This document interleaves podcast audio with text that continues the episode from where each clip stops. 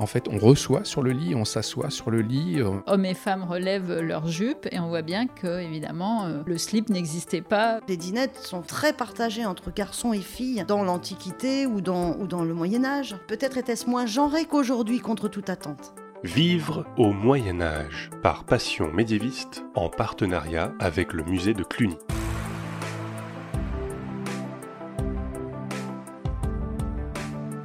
Jusqu'au 28 septembre se tient au musée de Cluny à Paris l'exposition Regard sur la vie quotidienne.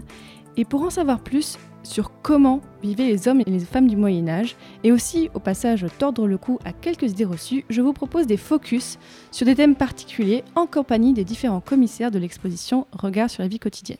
Aujourd'hui, nous ne sommes pas dans nos studios habituels, nous enregistrons au musée Cluny et je reçois Isabelle Barthez-Fronti, conservatrice générale du patrimoine au musée Cluny. Bonjour. Bonjour madame. Avec vous, nous allons parler des jeux et des jouets au Moyen Âge. Comment les personnes du Moyen Âge jouaient? Alors déjà, commençons aux premiers âges de la vie des hommes et des femmes. Est-ce qu'on sait quels étaient les jouets des enfants au Moyen Âge Nos sources sont très nombreuses pour savoir quels étaient les jouets des enfants au Moyen Âge. Il y a tout d'abord les données euh, par l'image, que ce soit dans les enluminures, que ce soit dans certains tableaux. Nous montrons par exemple une présentation au temple Picarde qui montre un enfant à cheval sur un petit, euh, euh, non pas un balai, alors qu'on sait qu'il y a des balais euh, pour faire substitut de, de petit cheval. À Califorson, sur un petit cheval, sur un manche, qui a une petite tête de cheval à son extrémité. Donc les images sont presque ce que tout le monde peut connaître rapidement. Nous avons comme autre source notre bon sens. Et j'aurais peut-être dû commencer par là, c'est-à-dire qu'en fait, les enfants jouent depuis qu'ils existent dans l'humanité, probablement. Les préhistoriens en ont quelques preuves archéologiques. Et les jeux, évidemment, évoluent en termes de technologie, mais les fondamentaux sur lesquels nous allons revenir, je pense, eux, ne changent jamais. Et évidemment, il y a l'archéologie. J'ai dit ce mot magique tout à l'heure, en contrepoint de nos images et des textes qui parfois alors, plus en creux, sauf pour quelques jeux à règles, dont nous avons des manuels de jeux qui, illustrent bien et qui écrivent, qui théorisent le jeu, sauf en creux parfois par le jeu des interdits. Sur la question des jeux de hasard, on connaît aussi l'intensité de la pratique au Moyen-Âge. Mais si l'on si accepte tout ce qui relève de l'image ou du texte, il nous reste quand même l'objet mobilier, et c'est le plus important, j'allais dire, c'est la preuve. Et pour ce qui est de la période médiévale, nous ne manquons pas, bien au contraire. Et notre exposition n'en est qu'une preuve partielle, parce que le musée de Cluny ne possède pas dans son fond toute l'archéologie des possibles en termes de jouets d'enfants, loin s'en faut. Mais nous avons un, une panoplie assez magnifique qui atteste des formes, qui atteste des types de pratiques à tous les âges, parce que on joue dès le berceau avec euh, des jonchets, par exemple, enfin des, des petits grelots. Ça atteste le fait que, sans surprise, depuis l'Antiquité jusqu'à aujourd'hui, beaucoup des codes et même des, objets qui animent la chose ludique sont dans une permanence tout à fait fascinante. Je me permettrai même de dire que c'est une des plus belles choses, à mon avis, de ce thème, que d'envisager que nous touchons à l'humanité depuis un temps que nous ne connaissons pas, mais dont nous pouvons supposer qu'il a existé jusqu'à aujourd'hui. Et quels sont les jeux que l'on retrouve le plus pour les enfants au Moyen Âge? Si vous prenez le petit âge, le tout petit âge, ce sont des jeux qui sont liés à la dimension tactile et qui sont liés à l'éveil, à la musique et au sens. hein. Je parlais tout à l'heure des principes de grelot. On connaît euh, également les poupées qui sont tant dans l'Antiquité qu'au Moyen Âge, un objet attaché à la petite fille et peut-être au petit garçon. Alors, si l'archéologie est très précieuse, elle est par contre très tronquée, dans la mesure où, sans surprise, nombre de jeux sont en bois, en matériaux périssables. J'y pense à cause des poupées, parce qu'une poupée est préférentiellement faite d'un corps en bois, est faite d'habits en tissu. Ce sont des matériaux qui se conservent fort mal, sauf à être conservés dans des conditions miraculeuses. C'est la grande affaire qui ne nous occupe pas aujourd'hui autour de notre conversation du désert égyptien qui permet des conservations miraculeuses. C'est aussi pour le monde occidental et pour l'archéologie médiévale qui nous occupe en Europe occidentale, parfois le miracle de la conservation dans des milieux humides typiquement une rivière ou bien les milieux tourbeux qui conservent excessivement bien les matériaux. C'est pourquoi nous connaissons certaines preuves d'objets du Moyen Âge en bois, qu'on soit dans le domaine du jeu ou de la vaisselle, hein, du reste. Il faut toujours penser à, cette, à ce phénomène optique parce que du coup nous avons surtout conservé, comme d'habitude pour les collections médiévales, les objets de prestige. Et nous pourrions en tirer l'idée reçue et tout à fait fausse qu'il faut appartenir à l'élite pour jouer. Nous montrons dans l'exposition en ce moment un certain nombre de petits soldats de plomb qui appartiennent au jeu déjà un peu d'âge plus avancé que celui que je viens d'évoquer sur les tout petits, euh, les tout petits jeux de, de l'enfance. Dans le second âge de l'enfance, vous avez des jeux où l'on commence à se mettre dans ce qui est en fait la raison aussi profonde de l'existence des jeux pour les enfants et de l'accompagnement par le monde adulte des jeux pour les enfants. Et ce, probablement depuis les périodes les plus anciennes et totalement de façon certaine à partir de l'Antiquité, puisque là nous avons les sources. Il s'agit de leur donner l'apprentissage de leur future place sociétale, de leur donner l'apprentissage du calcul et de leur donner l'apprentissage de l'habileté, de la précision du geste. C'est pourquoi dans un second temps, lorsqu'on est sorti de la toute petite enfance, du stade du bébé, où les jeux sont presque de l'ordre de ce qu'on appelle le doudou ou l'éveil au sens, nous passons à des jeux initiatiques, qui sont de plusieurs types. Pour ce qui est de l'habileté, clairement, le jonché, qui est notre mikado, qui existe également dans l'Antiquité. Nous avons trouvé, à la fois par les images, mais aussi par les objets archéologiques, plusieurs exemples très fascinants. Également le casse-tête. Et vous avez dans les collections du musée de Metz, où j'ai eu la chance de travailler pendant plusieurs années, un extraordinaire casse-tête en fil de cuivre qui a été trouvé en situation de fouille dans une strate du XIIIe siècle. Il y a également évidemment les osselets qui sont un des plus anciens jeux de l'humanité. Nous en avons des attestations en facsimilé prestigieux, mais également des attestations dans des découvertes archéologiques dans des tombes de vrais os d'animaux. Et ces osselets existent depuis euh, la période proche-orientale, euh, plusieurs millénaires avant notre ère, en Mésopotamie. Et l'osselet est un symbole qui est très très fort dans la tombe. Ça, c'est une dimension importante parce que il symbolise l'enfance et il symbolise aussi, par exemple, pour la jeune femme, vous avez euh, la présence d'osselets dans une tombe signifie qu'elle est encore une jeune fille et pas encore une femme, ceci à un âge qui peut être jeune. Vous avez aussi des scènes de jeunes femmes qui jouent aux osselets. Il y a une peinture très célèbre à Herculanum. Et cette symbolique des jeux, elle s'incarne aussi par les jeux de rôle. On joue à la guerre, par exemple. ça, c'est un des sujets qu'on peut traiter assez bien dans le musée de Cluny, parce que je, je vous ai dit tout à l'heure que les collections du musée de Cluny n'étaient pas totalement représentatives dans la mesure où, comme tout ce qui concerne un peu nos collections, nous n'avons pas beaucoup d'archéologie de peu ou d'archéologie des petites gens au musée de Cluny, c'est lié à l'histoire de nos collections.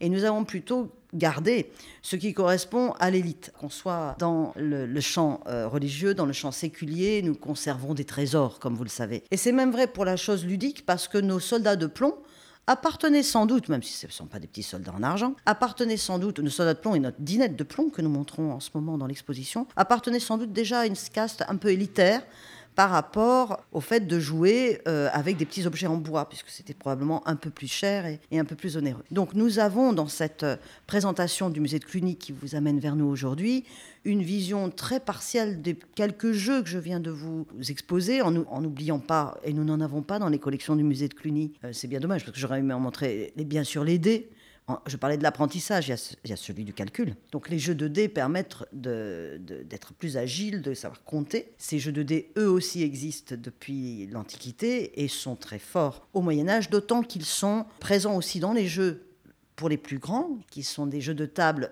euh, à hasard aléatoire ou à hasard calculé, qui allient la dimension du hasard et la dimension de la stratégie et là, le dé intervient. Hein. Donc ce dé cubique, on s'accorde à penser que les Romains le développent, en tout cas, s'ils n'en sont les inventeurs, est très très répandu au Moyen Âge. C'est presque bizarre que nous n'ayons pas dans les collections de Cluny, parce que là, et c'est important peut-être de le souligner, dès l'enfance, alors le dé est peut-être à mettre un peu de côté puisqu'il peut servir à des jeux de table pour les adultes, hein, mais dès l'enfance, nous voyons, comme je l'indiquais euh, fugitivement pour les soldats de plomb, par les données archéologiques, la vraie différence sociale qui s'inscrit suivant les matériaux. Des osselets, par exemple, peuvent être en matériaux très précieux, ivoire, moins précieux, l'os, pas du tout précieux, l'os d'animal vraiment, et non pas sculpté. Il y a également le bois, il y a la faïence, il y a la terre cuite il y a l'or et l'argent dans les collections très prestigieuses. Donc on voit bien que suivant si on est né avec une cuillère d'argent dans la bouche ou pas au Moyen Âge, j'allais dire comme aujourd'hui, le fondamental ne change pas,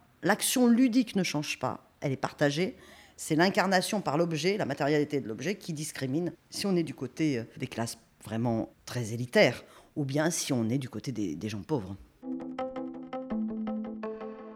Finalement, les jouets sont... Euh, très débiteurs de, la pratique de l'artisanat. Je prends un exemple simple, la dinette. Elles peuvent être de plomb. Nous en avons une collection euh, tout à fait extraordinaire, rarissime en Europe. Hein. Et ce, par le miracle, pourrait-on dire, des fouilles du dénommé Arthur Forger au XIXe siècle, qui a pratiqué lors des dragages de la Seine au niveau de Notre-Dame, vers le pont de Notre-Dame, les ponts de l'île de la Cité, qui a repéré ces espèces de boules d'oursin hérissé de petits morceaux métalliques, qui a su interpréter ce que c'était et qui en a sorti des milliers de petits objets en plomb, majoritairement des enseignes de pèlerinage, mais aussi des enseignes profanes, de partis politiques, et des petits jouets aussi, qui correspondent à un acte votif devant Notre-Dame. En fait, on jetait les petits plombs. Euh, voilà. Aujourd'hui, les archéologues considèrent qu'il y a eu des milliards de ces plombs fabriqués entre le XIVe et le XVIe siècle. Vous vous rendez compte la, la, mine d'informations que ça représente pour nous C'est une quantité industrielle. Mais pour autant, Probablement fallait-il appartenir à une couche assez élevée euh, dans l'enfance pour avoir droit à sa petite dinette en plomb et puis, ces, plombs, c'est là que je voulais en venir,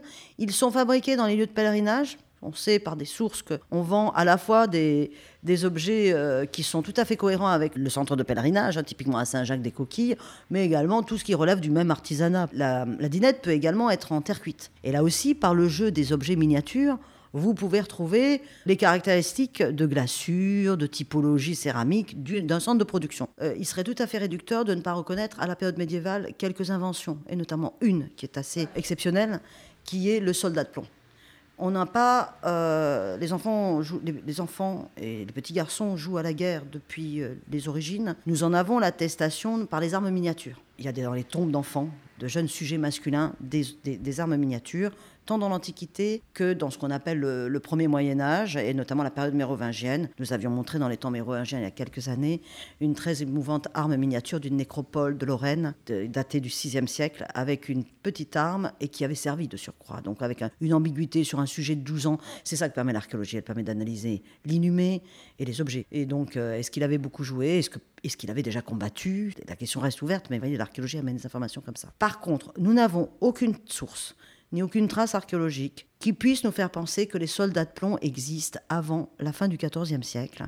Et ce qui est supérieurement intéressant pour les collections du musée de Cluny, c'est que l'exemple le plus ancien qu'on connaisse à ce jour de petits soldats de plomb en matériaux de plomb, eh bien, il est au musée de Cluny et nous le montrons en ce moment. Et c'est la chose à souligner parce qu'au travers de cette permanence qui est de jouer dans la posture du futur adulte, de jouer à la guerre, on a quand même des évolutions et tout n'est pas pareil et étal. Et l'autre chose qui existe depuis l'Antiquité probablement et puissamment jusqu'au 19e et qui dans notre société est beaucoup moins portée en termes de proportion de population vers la pratique religieuse, on joue énormément aux gens d'église. Et nous avons là aussi dans notre vitrine une petite patène et un petit calice miniature qui incarne ce jeu. Comme au 19e, on connaît, vous en avez dans les collections saint-sulpiciennes, euh, des habits entiers de prêtres ou de, ou de moniales parce qu'on joue au prêtre ou, à la sœur. Je vous vois sourire. Ah, Ça vous semble aujourd'hui dans notre société extravagant. Peut-être que certains enfants le font encore, je ne sais pas. Encore une fois, c'est vraiment l'idée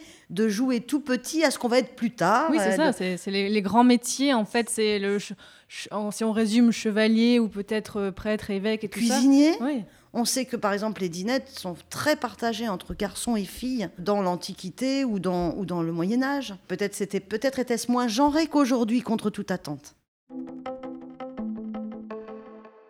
Après avoir fait un petit tour d'horizon des jeux pour enfants, donc passons enfin aux jeux d'adultes. Donc qu'est-ce qu'on retrouve comme jouets jeux pour les adultes au Moyen Âge Dans votre question, vous utilisez deux termes, jouets et jeux. Il y a des jeux pour les enfants qui sont continués dans l'âge adulte. Il y a le terme de jouet qui s'applique un peu moins aux jeux de règles et aux jeux, je vais dire, de table, parce que le jeu de table est une sémantique, une terminologie qui est très utilisée au Moyen Âge dans les sources et qualifie un jeu qui est un peu mouvant sur les appellations qu'on lui donne et qui est l'ancêtre du trick-track, mais aussi ou du backgammon aujourd'hui, très joué dans les pays anglo-saxons, avec des nuances sur les règles qui sont celles de vouloir extraire ou pas les, pions qui sont sur le, dans, la table, mais disons le trick-track. Mais l'attestation de, ce terme appartient plutôt au XVIe siècle. Alors c'est un jeu euh, de table, et souvent il s'appelle jeu de table dans les textes. Il existe plusieurs types de parcours, le plus connu étant celui en flèche du backgammon actuel. Il y en a également un qui forme des carrés,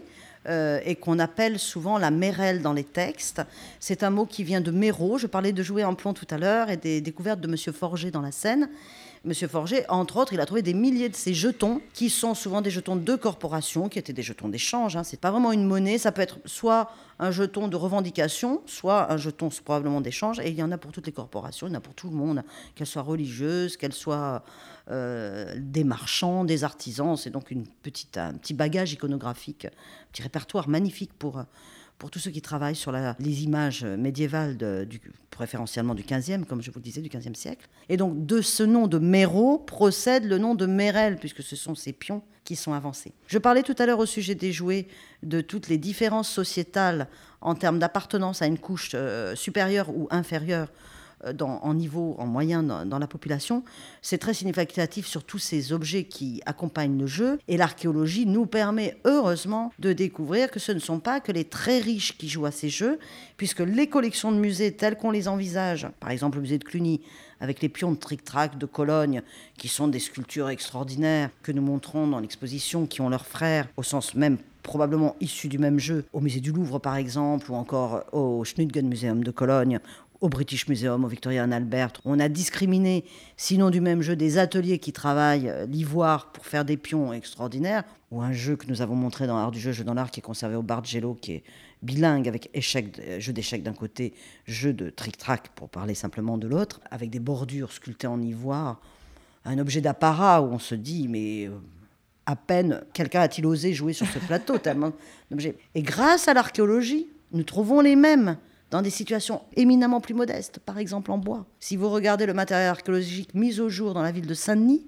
au nord de Paris, qui est pour nous un vivier extraordinaire comparable aux fouilles de la Tamise à Londres, sur la période médiévale, il y existe des tables qui ont été mises au jour à Saint-Denis grâce à l'humidité euh, qui a permis la conservation exceptionnelle des matériaux, puis ensuite c'est grâce aux restaurateurs qui en permettent la stabilisation, un peu comme euh, on les lyophilise si vous voulez. Hein. Si vous les laissez euh, deux jours à l'air libre, il n'y a plus rien.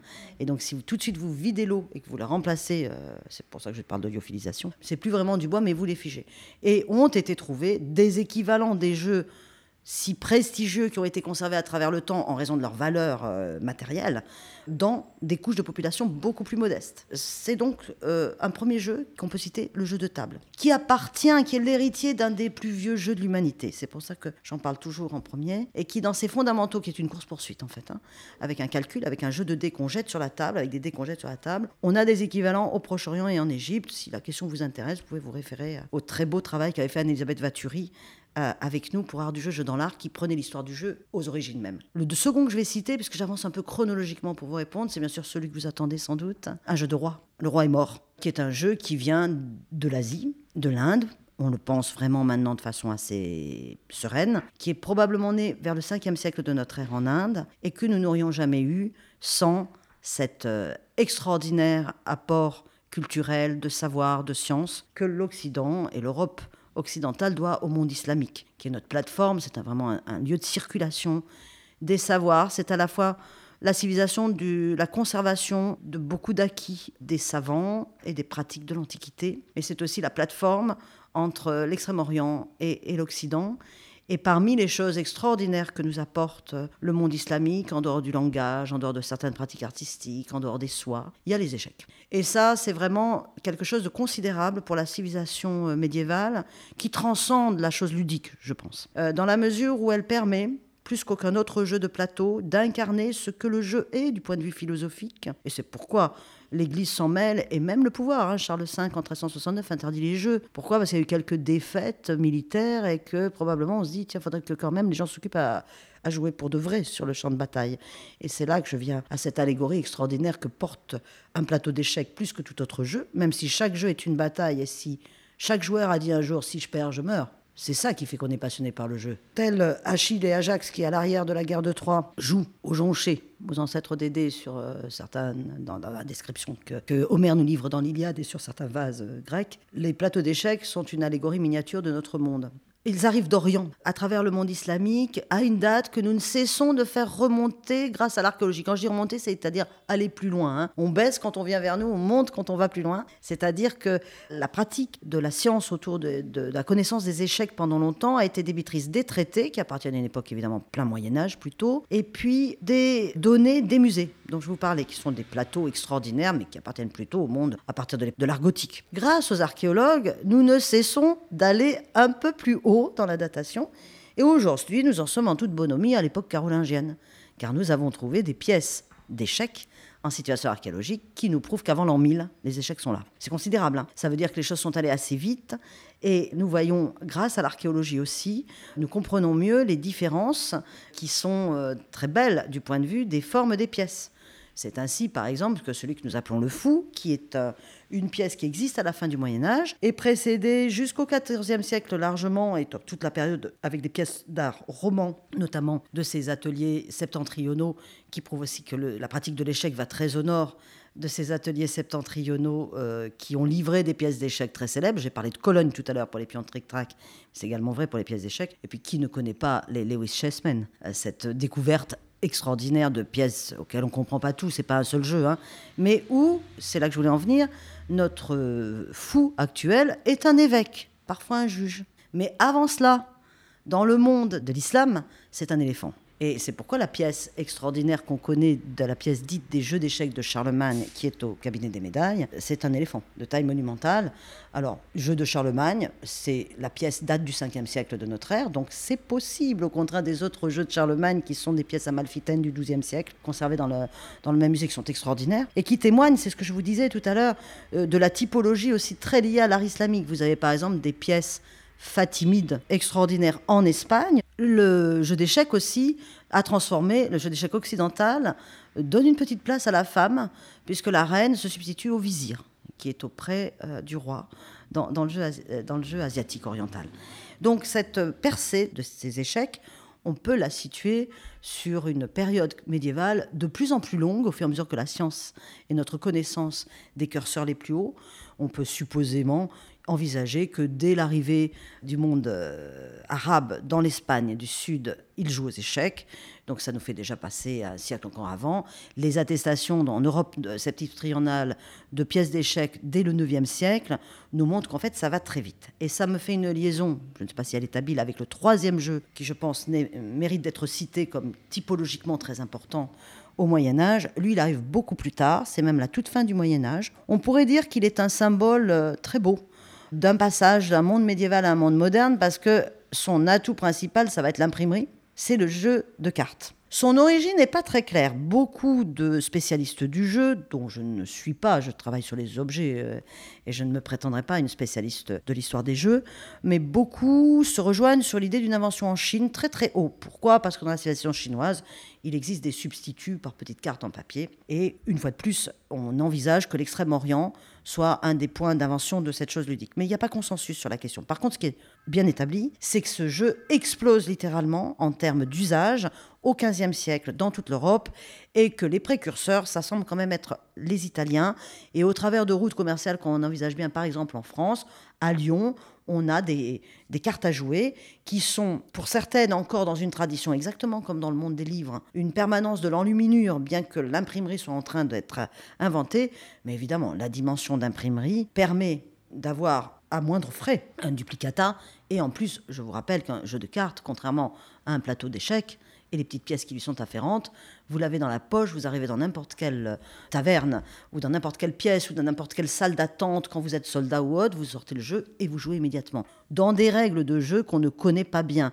Nos connaissances sont plus fines sur la manière dont on joue aux échecs, parce qu'il y a des traités d'échecs. Et là, j'en viens à une question que vous m'avez posée tout à l'heure pour les jouer, qui est les différences de pratiques dans la société, suivant la, la- couche sociale à laquelle on appartient.